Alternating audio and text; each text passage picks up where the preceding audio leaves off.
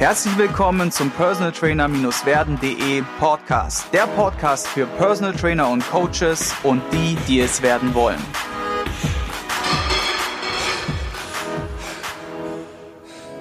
Heute habe ich wieder zu Gast im Podcast Dominik Dotzauer und er hat einen Doktortitel und was mir dann direkt gekommen ist, war so, als ich mir seine ganzen Blogartikel durchgelesen habe, endlich mal ein Arzt, der Krafttraining empfiehlt. Juhu! Und ja, allerdings hat er ja zum Thema Motivation und Verhaltensänderung promoviert und dementsprechend haben wir heute auch ein cooles Thema mit am Start.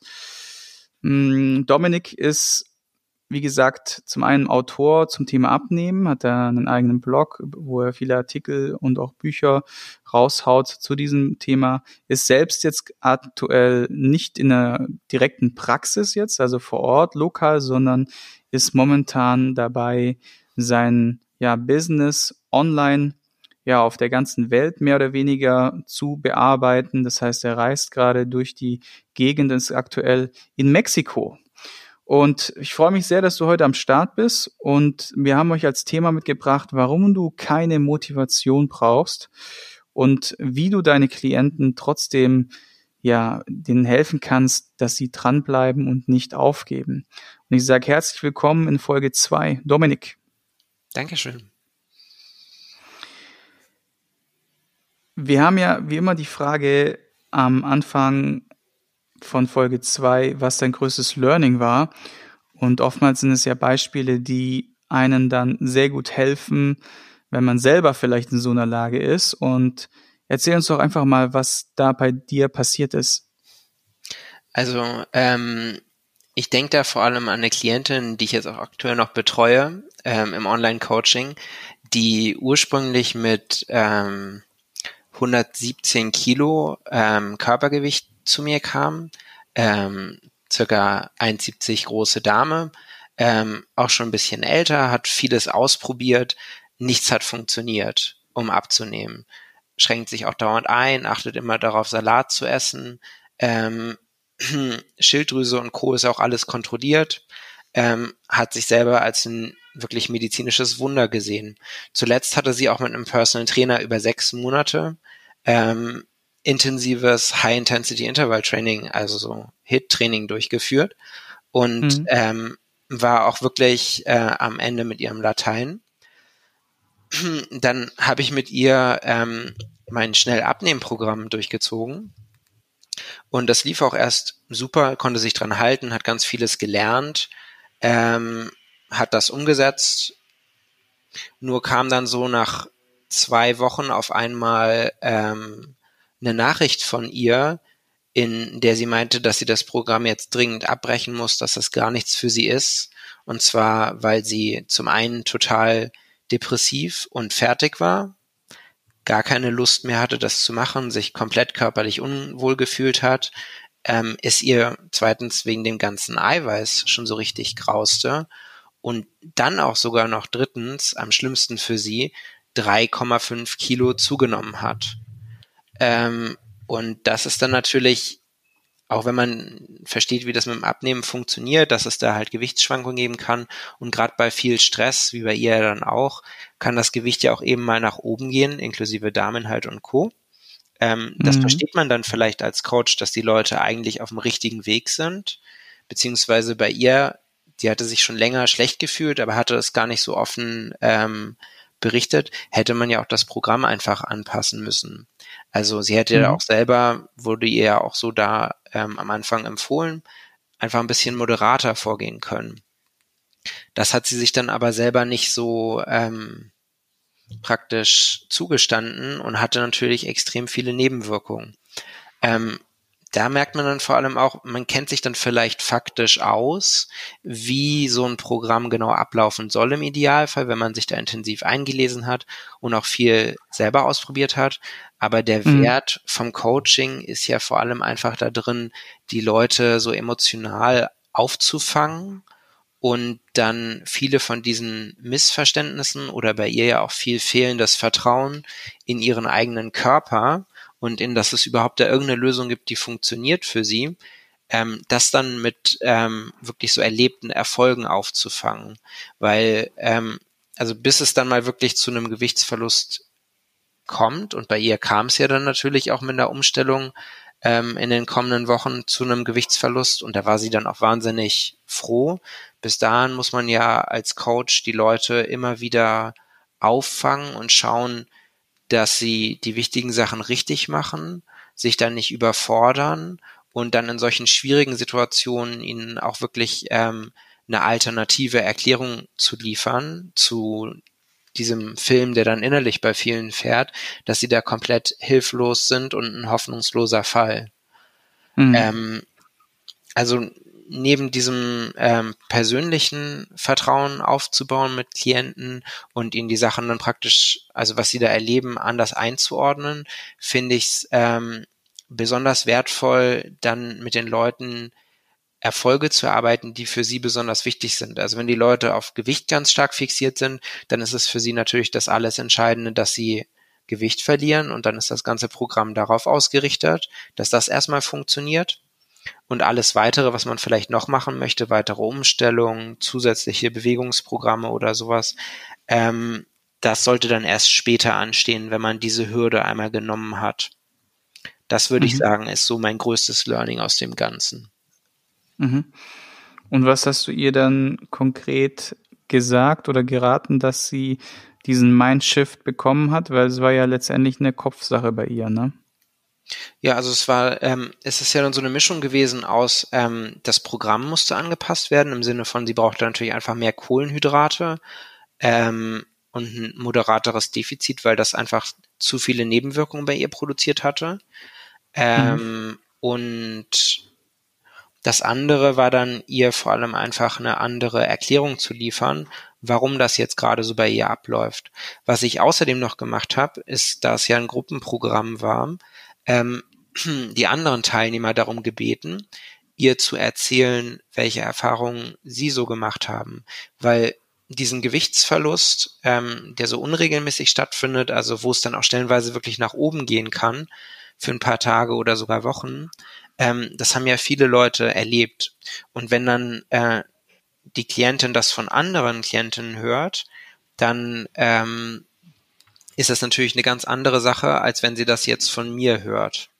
Und genau. das hat dann natürlich auch nochmal ganz enorm geholfen, um ähm, am Ball zu bleiben.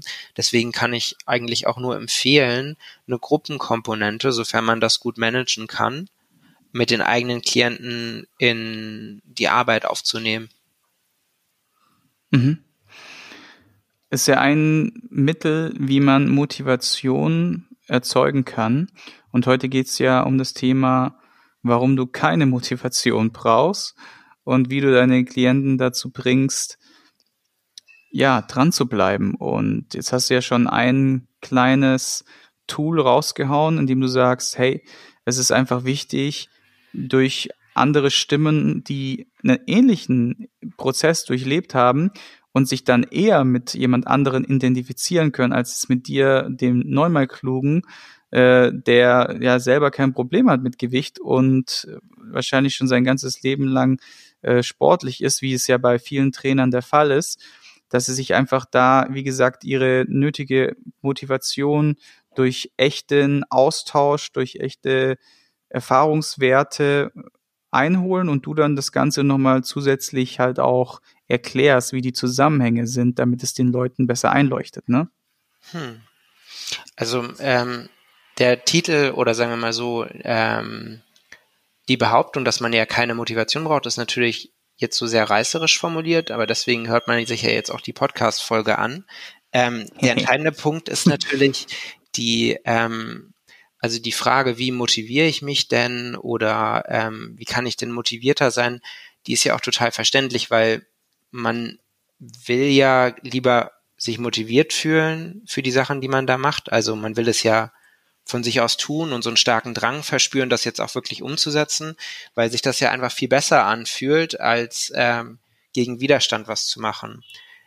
Ähm, gleichzeitig ist es ja auch so, dass man ähm, komplett ohne sich so wahnsinnig motiviert zu fühlen, dauernd Sachen jeden Tag macht. Also wenn man sich die Zähne regelmäßig putzt, dann ist man ja nicht wahnsinnig motiviert dazu, sondern das ist ja einfach eine Gewohnheit. Das ist eine sinnvolle Sache, die man irgendwann mal gelernt hat zu tun. Also man muss ja erstmal lernen, etwas zu tun. Das sind ja alles Fähigkeiten. Das ist so ein ganz wichtiger Punkt, den man verstehen kann. Ähm, und wenn man die Fähigkeiten drauf hat, dann ähm, fühlt es sich vielleicht besser an, mit voller Motivation was reinzustarten. Aber der wichtige Punkt, den man verstehen sollte, ist ja, dass es ähm, gar keine Motivation erfordert, um etwas anzufangen. Und wenn man etwas macht und sieht, dass es funktioniert, dann kommt häufig ganz viel Motivation von alleine, weil man ja merkt, oh, das, was ich mache, klappt also ich bekomme das, was ich möchte, sei es jetzt, dass ich abnehme oder ähm, sei es jetzt, dass ich eine Bewegung ausführen kann. Und wenn man dann erstmal dabei ist, dann merkt man, dass es gar nicht so schlimm ist und sogar Spaß machen kann und dann ist man schon motiviert. Deswegen würde ich häufig empfehlen bei Leuten, die ähm, darüber klagen, dass sie keine Motivations haben, keine Motivation haben oder so ein Motivationsloch verspüren, erstmal mit so einer ganz kleinen Variante von dem, was sie da eigentlich vorhaben, zu starten und dann zu schauen, ob die Motivation nicht eh schon kommt. Wenn das mhm. dann noch nicht äh, gut genug funktioniert, dann gibt es so eine Reihe anderer Sachen, die man machen kann, wie überhaupt auch prüfen, ob das, was man da gerade macht, wirklich das ist, ähm, was einen eben dahin bringt, wo man hin will was für viele Leute ja auch eigentlich das Problem ist, dass sie versuchen, irgendwas umzusetzen, ähm, was sie vielleicht schon gerne tun wollten, aber es gibt eigentlich ganz viele triftige Gründe für sie, die dagegen sprechen. Also wie zum Beispiel, dass es sich gar nicht in den Alltag integrieren lässt und man eigentlich dann beim Plan Abstriche machen sollte und das dann dazu mhm. führt, dass man es auf einmal dann doch sehr gut schafft, dauerhaft Sport zu machen und sich anders zu ernähren. Mhm. Das waren jetzt auf jeden Fall zwei Tipps, die ich so auch unterschreiben kann. Ähm, man sagt ja immer, starte mit, mit kleinen Hürden, also mit kleinen erreichbaren Zielen, bevor du dir, welche dich ja dann automatisch, wenn du sie erreichst, motivieren, an dem großen Hauptziel weiterzuarbeiten. Und das zweite ist halt, letztendlich auch mal zu checken, hey, ich mache jetzt seit sechs oder acht Wochen diese scheiß, was weiß ich, XY äh, Diät oder halt auch äh, Trainingskonzept Z und es funzt einfach nicht. Hm. Was äh, mache ich denn da? Oder warum, also was mache ich, oder ist das überhaupt, passt das überhaupt für mich, ja? Das ist auf jeden Fall sind zwei sehr gute Fragen, die man sich da stellen sollte, ja. Wie geht's weiter? Ähm, was also wirklich eine große Rolle spielt dafür, ähm, wie leicht uns was fällt, etwas zu tun, ähm, ist unser Umfeld. Das heißt, ähm, wie es beim Essen beispielsweise, welche Lebensmittel haben wir zu Hause, wie leicht zugänglich sind die Sachen, wie gut zubereitet ist das alles schon, also im Sinne von muss ich jetzt viel kochen oder kann ich einfach die Packung aufreißen mit dem Hähnchen und es sofort essen.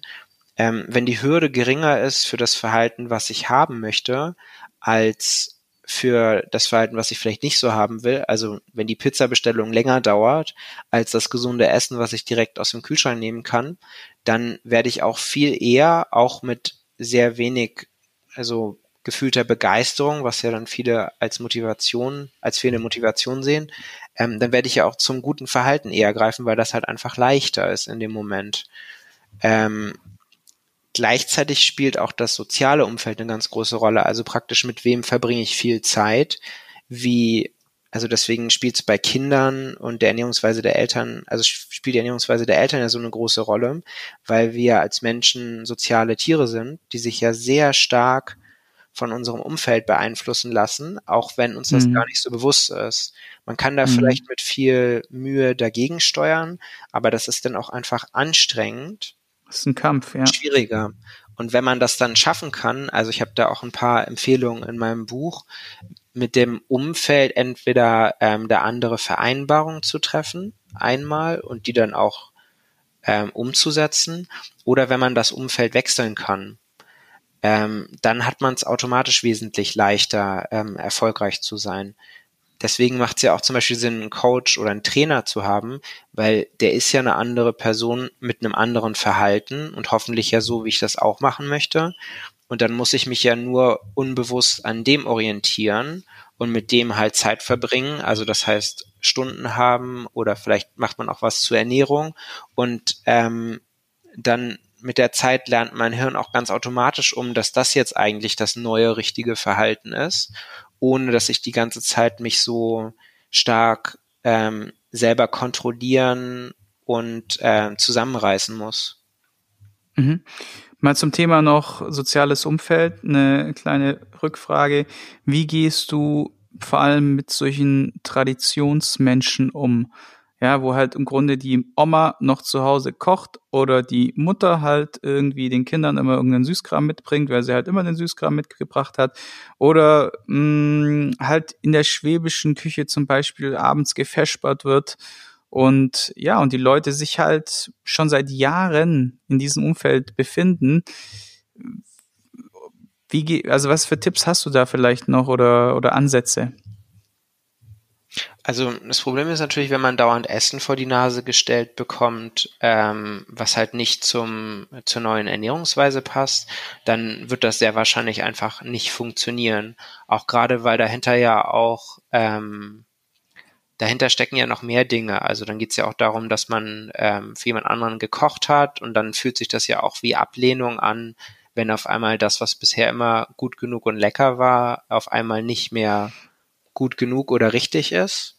Mhm. Ähm, das heißt, da gilt es halt vor allem, ähm, sich mal zusammenzusetzen und ich empfehle dann erstmal zu erklären, was denn gerade bei einem selber so das Problem ist. Also es gibt ja Gründe, warum man gerade die Ernährung umstellen möchte. Ähm, und wenn man das erklärt hat, dann versuchen zusammen einen Weg zu finden, ähm, wie man das für sich selber leichter machen kann und halt wirklich ganz klar ähm, kommunizieren, dass es ja darum geht, dass man selber das gerne für sich ändern möchte und jetzt gerne dabei Hilfe hätte. Und wenn man das so rum ähm, kommuniziert, dann vermeidet man ja dieses typische ähm, lass das, weil ich das nicht möchte, ähm, Streitgespräch, weil man sonst ja praktisch der anderen Person, wenn irgendwas nicht nach dem neuen Programm läuft, eher ähm, einen Vorwurf macht, weil es ja dann auch wieder so eine typische Ausrutschersituation ist. Also man ähm, isst ja dann vielleicht die Spätzle, obwohl die ja gar nicht im Programm sind. Und dann macht man der Frau oder dem, ähm, also dann macht man dem Partner oder der Partnerin halt eben einen Vorwurf daraus, dass man sich jetzt anders ernährt hat und aus dem Streit ähm, kommt dann keiner auch gut raus. Also wie gesagt, wichtig ist halt erstmal zu erklären, warum man was ändern möchte und dann zusammen einen Kompromiss zu finden. Und das könnte dann ja auch sowas sein wie, dass man in einem anderen Raum ist, dass man vielleicht schon vorher was isst, ähm, dass separat gekocht wird, dass man vielleicht einen größeren Abstand auf dem Tisch hat zu den Sachen, die man nicht essen will und ähm, vielleicht aber auch, dass man innerhalb der Familie dann die Ernährung umstellt, weil häufig ist es ja auch so, dass mehrere Familienmitglieder betroffen sind.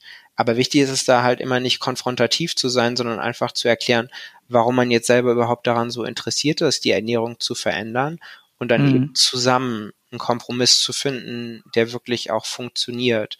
Und da muss man auch gleich zu sagen, der muss ja natürlich auch erstmal getestet werden. Also muss ja dann auch schauen, wie reagieren dann alle da drauf also mhm. was klappt dann wirklich? Und das ist ja eher so eine Sache, die man im Verlauf dann umsetzen kann. Ja, absolut. Viel. Ja, also diese Konfrontation, die ist tatsächlich immer meist, also fällt meistens negativ am Ende aus und ähm, ein, den, den, den, die Konfrontation eher zum Mitstreiter zu machen, das ist auch eine meiner Strategien, äh, die ich da anwende. Deswegen ähm, kann ich es auch nur sehr begrüßen, ja. Wie geht's weiter äh, zum Thema Motivation? Wir haben ja, wie gesagt, soziales Umfeld als letzten Punkt gehabt oder als gerade. Äh, Gibt es noch weitere Punkte, die du da auf der Liste hast? Wir haben bestimmt noch Zeit für ein, zwei, können wir auf jeden Fall noch mitnehmen. Genau, also ähm, ich hatte das mit den Fähigkeiten ja schon vorher angesprochen und würde das gerne noch ein bisschen ähm, weiter ausführen, weil letztlich ist ja eine Ernährungsumstellung auch sowas wie ähm, oder auch beim Sport insbesondere sowas wie ähm, ein neues Hobby zu lernen oder bei der Arbeit eine neue ähm, Methodik oder eben auch Fähigkeit zu erlernen. Also das heißt, ähm, man ist am Anfang ziemlich schlecht und dementsprechend funktioniert das auch nicht so gut. Man weiß auch viele Sachen noch gar nicht und weiß dann auch oft noch gar nicht, dass man sie nicht weiß. Mhm. Ähm, die beiden Sachen führen dann dazu, dass man auch einfach, dann sind wir wieder beim Selbstmitgefühl, viel ähm, freundlicher mit sich selber umgehen kann in so einer Situation. Das macht ja dann auch ein guter Coach mit dem Klienten. Statt den einfach irgendwie anzubrüllen, ähm, findet man ja dann auch raus, ähm, beziehungsweise ist man ja auch dann freundlich zum Klienten und verständnisvoll und findet dann zusammen eine Lösung für das Verhalten. Ähm, und eine Fähigkeit ist ja eben auch etwas, was man trainiert. Das heißt, es geht ja da gerade darum, dass man so ein strukturiertes Programm hat, was von ähm, simpler und leichter, also ich schaffe das jetzt gerade noch mit den Fähigkeiten und der Motivation, die ich habe, zu immer schwieriger und komplexer ähm, sich entwickeln kann. Also da ist so eine Progression drin. Und ein Grund, warum das ja häufig nicht klappt und die Leute dann über fehlende Motivation klagen, ist ja auch einfach, dass sie entweder unsicher sind, was jetzt der nächste Schritt ist. Also das heißt, da fehlt es dann an der Klarheit. Die wissen gar mhm. nicht genau, was sie tun sollen oder mhm. wie genau Schritt für Schritt das gehen soll. Die haben dann halt so eine mhm. vage Vorstellung wie keine Kohlenhydrate mehr oder nur noch gesund essen oder viel Sport machen. Aber dann ist halt nicht klar, dass das jetzt 20 Minuten Cardio am Dienstag sind oder vielleicht sogar nur zwei Minuten Cardio oder zehn Sekunden.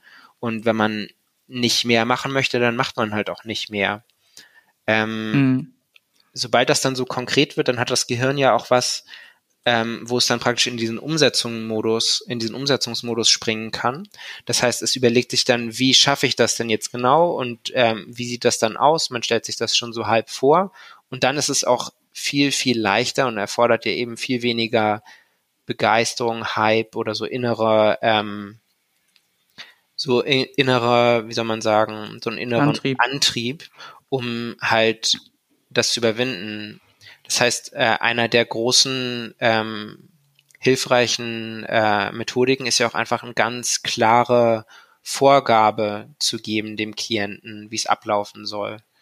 Ähm, hier jetzt aber auch gleich der nächste Punkt. Äh, viele denken ja auch, es geht darum, einfach genau eins zu eins ein Programm zu entwickeln und das dann auch so zu befolgen, was extrem wertvoll ist, um die intrinsische Motivation zu entwickeln, also diese Motivation von sich heraus, die dann auch wirklich bleibt, ähm, mhm. ist den Klienten Optionen zu geben und ähm, ihnen die Konsequenzen zu erklären. Also ich will ja denen gar nicht sagen, du musst das jetzt so und so machen, weil das führt ja eben auch wieder wie im Streit zu so einer Reaktanz. Man wehrt sich dann dagegen, dass jemand einem ähm, vorschreibt, was man jetzt zu tun hat.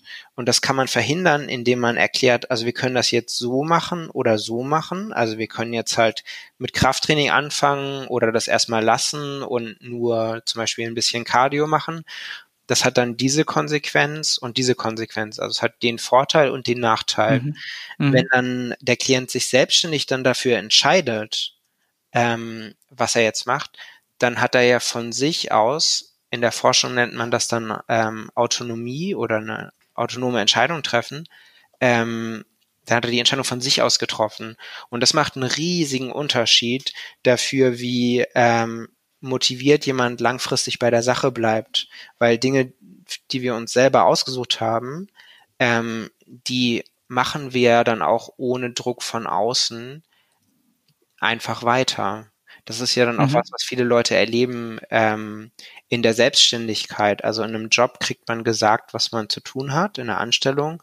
Ähm, und der große Vorteil für Leute, denen das halt sehr wichtig ist, in der Selbstständigkeit ist ja eben, dass man ganz frei die Sachen selber entscheiden kann. Das bedeutet ja nicht, dass mhm. alles funktioniert, ähm, aber man kann halt selber frei entscheiden. Und wichtig ist halt immer zu verstehen, welche Konsequenzen was hat. Das ist dann halt auch die Funktion, die da ein guter Trainer hat. Also so eine klare Progression in der Fähigkeit, ähm, mhm.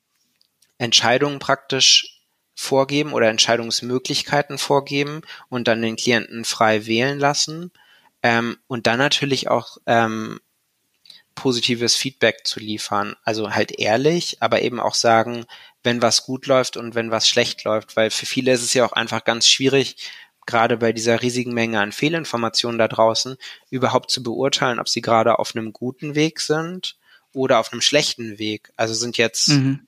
vier Kilo in zwei Wochen gut oder schlecht? Sind manche Leute ja sich nicht so sicher. Wenn man sich gut genau. auskennt in einem Bereich, ist es natürlich ganz klar, dass das ein sehr gutes Resultat sein kann. Ähm, gerade auch wenn man versteht, wie der Klient sich vielleicht an die Ernährungsvorgaben wirklich gehalten hat oder wie es mhm. mit dem Schlaf und dem Training aussieht. Ja, also, in der Gesamtkonstellation sozusagen, ne? Genau. Ja.